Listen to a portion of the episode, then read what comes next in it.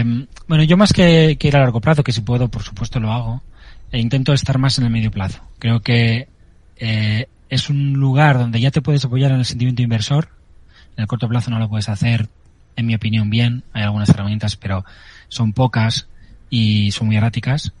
Em, y además, tiene suficiente rango al movimiento como para que pueda merecer la pena estar entrando y saliendo. Si no, según cómo, pues acabas, eh, acabas moviéndote, eh, recomprando mucho más caro, eh, gastando mucho dinero en comisiones y, la rentabilidad se puede deteriorar. O sea, no es, un tema caprichoso, es un tema de que quizá operar a más corto plazo es algo que con, con el tiempo te vas dando cuenta de que o tienes comisiones ultra bajas y operas mm, a unos costes muy muy reducidos, etcétera, etcétera, o, puede acabar siendo algo que, se vuelve contra ti mismo. Evidentemente que aguanta más volatilidad.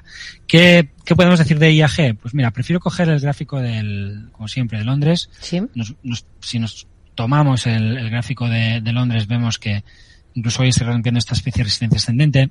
Esto podría ser visto como un cabeza y hombros, aunque me parece, mm, bueno, poco por querer ver algo en el gráfico ahora mismo. Quizás se ve mejor en España, pero yo lo que señalaría es eso, ¿no?